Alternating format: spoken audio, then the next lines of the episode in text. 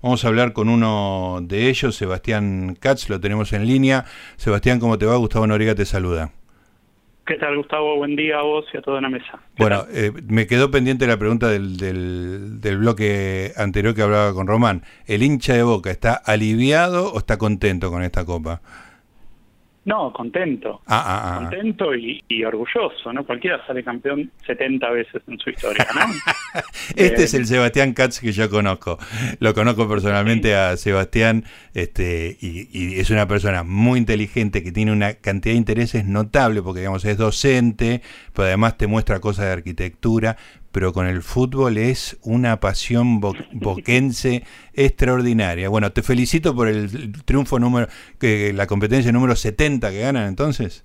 Exactamente. Felicitaciones. Nos quedó, nos quedó viejo el, el, barbijo que, que tiene una estrella con el número 69, lo vamos a tener que... Van a tener que modificarlo. Bueno, Sebastián, ahora sí va a hablar de, del tema por el cual te convocamos, que es este movimiento ahora en las escuelas y la posición de los docentes, me parece que es una voz importante en, en todo esto. Sí. Eh, te cuento un poco cómo, cómo se inició todo el tema del grupo Dale. de docentes de Abramos las Escuelas.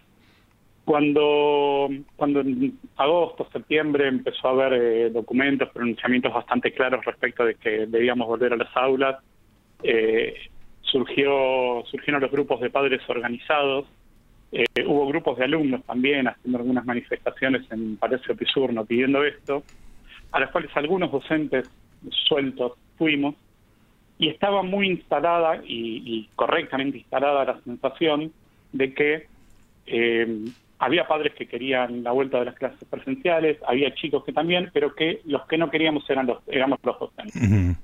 eh, a partir de ahí, con algunos de esos docentes nos empezamos a, a vincular, a tener algunas reuniones eh, virtuales y, y, a partir de ahí eh, surgió, surgió Abramos las Escuelas. Eh, más o menos un mes después de la, de la carta, de la famosa carta de los padres organizados, que fue a mediados de septiembre, bueno, a mediados de octubre, eh, hicimos una carta como abramos las escuelas que fue firmada por muchísimos docentes y ahí además de hacer estos eh, este, este, reclamo pidiendo la vuelta a las clases presenciales mencionábamos el hecho de que teníamos la sensación de que la mayoría de los padres y la mayoría de los chicos querían volver. Hablamos y coincidimos respecto de los inconvenientes que estaba que estaban generando las clases a distancia cómo se estaba eh, profundizando la, la, la, brecha y la desigualdad entre los, los uh -huh. chicos y las familias que tienen posibilidad de conectarse y los que no. Y planteamos además que ese regreso hasta fines de 2020 debía ser eh, voluntario, que había que había docentes que por ahí vivían muy lejos y había temas con el con el transporte público transporte principalmente en el AMBA bueno que debía haber protocolos muy claros que debía haber capacitación para para implementar, para aplicar esos protocolos, porque una cosa es saber dar clase y otra cosa es eh, saber enseñarle al grupo que uno tiene a cargo eh, acerca de cuáles son los cuidados que hay que tomar. Eso hace unos meses, hoy, hoy está ya mucho más, todos tenemos mucho más internalizado y estamos sí. mucho más acostumbrados a, a, a, esos cuidados y a tratar de respetarlos al, al máximo posible. Pero bueno, así es como fue eh, evolucionando esto desde que se conformó abramos las escuelas hasta, hasta ahora, que es simplemente un grupo de docentes que pedimos volver a las clases presenciales. Claro. No es una ONG, no es un sindicato, no es una fundación, es eh, esto que te estoy diciendo. Sebastián, los padres organizados eh, reco recogieron una cantidad enorme de información respecto de la experiencia en el resto del mundo y también información científica respecto de los este, la, el, los contagios que se produjeron o que no se produjeron en, la, en las vueltas a clase. ¿Ustedes eh, eh, tienen datos de respecto de los docentes o, o es una cosa todavía por hacerse? No, es algo que está más por hacerse. Tenemos contacto al respecto. Sí, seguimos y leemos atentamente eh, documentos que, que se han presentado sobre el tema, el trabajo de la Fundación Alemo, del CIPEC y la enorme cantidad de información que, que recopila y que comparten los distintos grupos organizados que hay en todo el país. Eh, y, y, estamos muy atentos a eso. Eh, vimos la semana pasada, hay una página web del gobierno de Cataluña, uh -huh. donde van, van poniendo día a día la, la cantidad que, que, por ahora por suerte es ínfima, pero la cantidad de eh, alumnos contagiados, docentes contagiados, grupos o cursos donde tuvieron que, aislarse por unos días porque hubo algunos casos, etcétera. Eh, tratamos de seguir eh, atentamente en la medida de, lo posible la información que se va generando. Eh, Sebastián, una de las, de las muchas cosas que se dijeron en, toda esta discusión, que por suerte digamos, pasó de, una especie de silencio ominoso a, ser el tema de discusión predominante, pero una de las cosas que se decía era que la, la falta de presencialidad en el aula hacía que se detecten menos situaciones de violencia en los hogares, de carencia, digamos, como que la, el aula era un indicador, un, receptor de situaciones muy, muy complicadas y, eso, digamos, más allá de, la decisión que se tomó o no, eso se perdió a lo largo de todo 2020, ¿eso es así? Sí, sí, sí, hubo, eh, hubo algunos casos. Ahí, eh, por lo menos lo que, lo que tuve yo como experiencia personal, hubo un trabajo muy fuerte de los grupos de preceptores de las escuelas que llaman a cada casa, llaman a cada padre, se, contactan eh, y nos transmiten a nosotros algunas situaciones puntuales para que nosotros podamos tener en cuenta a la hora de establecer el vínculo con cada chico. Imagínate que hubo, hemos tenido, yo creo que a todos nos ha pasado, especialmente en escuela secundaria, tener un, un Zoom o un Meet y que tengan que conectarse 15, 20 alumnos y que no entre ninguno. Uf. Y eso ha pasado. Tremendo, eso debe ser. Eso algunas veces ha pasado y es desolador. Desolador, eso te iba a decir, ¿no? El, para, el, para el docente es tremendo. Te, peinás, digamos, te pones delante de la cámara. Sí. Eh, buscar la luz. Que, empiecen a, pedir el, el, acceso. Y no hay nadie. Qué tremendo. Eh, eso, eso algunas veces en el año me pasó y, y, en el ánimo de uno que, intenta hacer las cosas es realmente complicado. En, la escuela primaria muchísimo menos, yo creo que eh, casi no debe haber habido casos en ese sentido, pero en escuela secundaria sí, y de muchísimos chicos con los que eh, o no hemos tenido contacto en todo el año o a medida que fue avanzando el año lo, lo hemos perdido y que sinceramente no sabemos qué va a pasar en febrero, si esos chicos vuelven o no.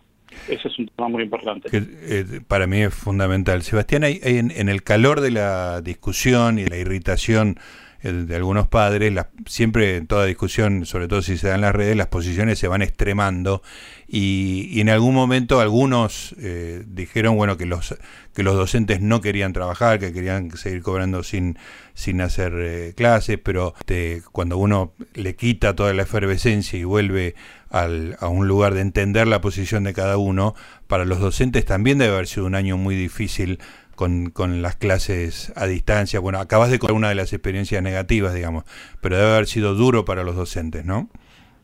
Fue muy difícil, fue muy difícil porque eh, hubo muchísimos docentes que, que, hicieron eh, un esfuerzo enorme y, llegar al, al, final del año y ver que los resultados eh, son malos y bueno, eh, sí, claramente tiene, tiene un, impacto anímico sobre cada uno de nosotros. A nadie le gusta eh, hacer un esfuerzo enorme y obtener resultados malos. Eh, a todos nos pasa en la actividad que sea. Es así.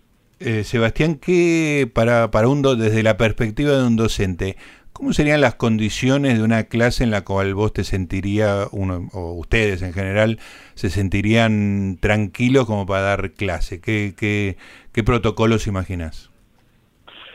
Lo primero que hay que decir es que eh, el, país y el sistema educativo tiene una enorme cantidad de, alternativas, de opciones, de situaciones de nivel desde, desde jardín hasta la escuela secundaria y la universidad también, por supuesto. Eh, distintos climas y distintas temperaturas en distintos momentos del año que también hace que, algunas cosas puedan ser más sencillas o más eh, complicadas en mi, en, mi caso particular de escuela secundaria y escuela técnica, y bueno, claramente lo que, lo que hace falta es eh, buena ventilación en las aulas, y si es ventilación cruzada mejor, pero bueno, buena ventilación en las aulas. ¿Cruzada qué quiere decir? Eh, ¿Ventana de los dos lados? ¿Cómo sería? Claro, claro, que vos tengas de un lado la ventana y del otro lado una puerta, por ejemplo, que puedas dejar entreabierta 20, 30 centímetros, entonces el, el, aire eh, circule de, la mejor manera posible. Eh, tener los patios como, como alternativas, porque hay veces que hay, que hay tareas y que hay actividades que se pueden hacer, que que no se hacen habitualmente, pero que se pueden hacer en patios descubiertos.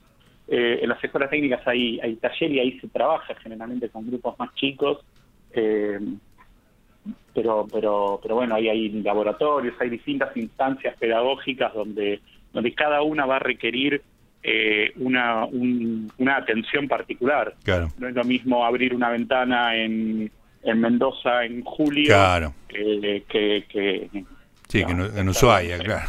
Exactamente. Ahí, ahí hay un montón de, de cuestiones particulares que cada jurisdicción va a tener que, eh, que, que- que atender y que, que verificar y que chequear. Y después hay algunas que son comunes a todas, porque en realidad ventilación va a hacer falta en todos lados. Eh, hacer cosas que pueden, digamos, puede a veces uno no tenerlas en cuenta, pero que son importantes, como limpiezas de tanques eh, o, o acondicionamiento de baños Sí. y de cocinas, porque en muchos casos hay escuelas donde los chicos comen en la escuela y la gente que trabaja ahí necesita eh, la- las mejores condiciones de trabajo posibles para poder atender todo lo que tienen que, que atender. Y después, bueno, temas eh, seguramente de, de conectividad también. Y también tener en claro que es muy probable que em, una vez que empecemos, en algún momento sea necesario cerrar por, por unos días o por un par de semanas y volver. Lo estamos viendo. lo- Claro, como se ha hecho en todo el mundo, digamos, ¿no? Exactamente. Entonces, para ese momento en el que los chicos a lo mejor vuelven a la virtualidad por un par de semanas o por el tiempo que sea necesario, hay que tener un plan prediseñado. Claro. Lo que nos pasó en marzo fue que nosotros entramos a clase, tuvimos un par de clases y nos fuimos de cuarentena. Claro. Entonces, nos fuimos de cuarentena a darle clase a distancia a chicos a los que casi no conocíamos. Tremendo Y eso, no claro. sabíamos que iba a ser así, porque un día el ministro dijo no hay condiciones como para pensar en suspender las clases y a los dos días se suspendieron. Sí, sí, sí. Entonces, hay que aprender de esos errores y hay que eh, generar planes como para que, si empezamos, si en algún momento hay que cerrar un par de semanas, bueno, el impacto no sea gravísimo como fue en 2020 y sea algo mucho más manejable y controlable que nos permita llegar a mejores resultados.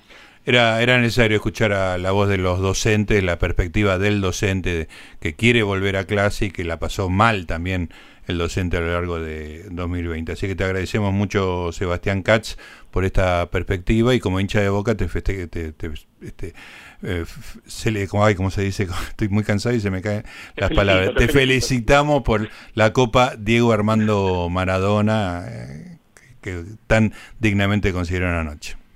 Bueno, muchas gracias, Gustavo. Buen día. Ahí estaba Sebastián Katz. Más allá de los chistes, realmente era importante la voz de los docentes y Sebastián fue clarísimo.